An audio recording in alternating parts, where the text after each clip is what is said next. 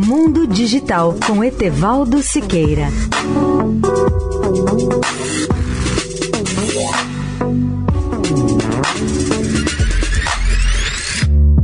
Olá, amigos da Eldorado. Há pesquisas no mundo que visam a utilização da energia nuclear, tanto da fissão do urânio como da fusão do hidrogênio. Na verdade, tanto a fusão avançada como os reatores de fissão se aproximam da realidade. Segundo informa a revista do MIT, novos projetos nucleares de fissão nuclear ganharam força no último ano e prometem tornar essa fonte de energia mais segura e barata. Entre eles estão os seguintes tipos de reatores: Primeiro, reatores de fissão de quarta geração que resultaram da evolução dos projetos tradicionais. Segundo, pequenos reatores modulares.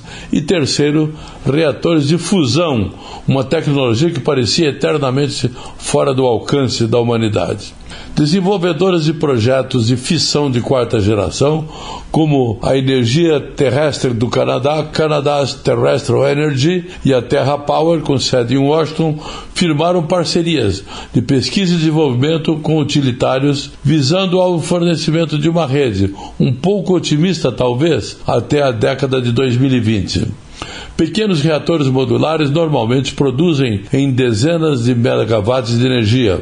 Para se ter uma ideia, um reator nuclear tradicional produz cerca de mil megawatts. Empresas como a NuScale de Oregon dizem que os reatores miniaturizados podem economizar dinheiro e reduzir riscos ambientais e financeiros. Houve até progresso na fusão nuclear, embora ninguém espere sua utilização mais ampla antes de 2030.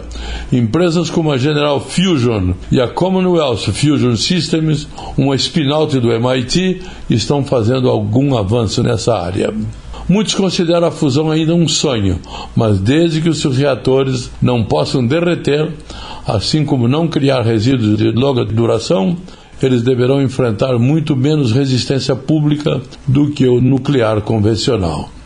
Etevaldo Siqueira, especial para a Rádio Eldorado. Mundo Digital com Etevaldo Siqueira.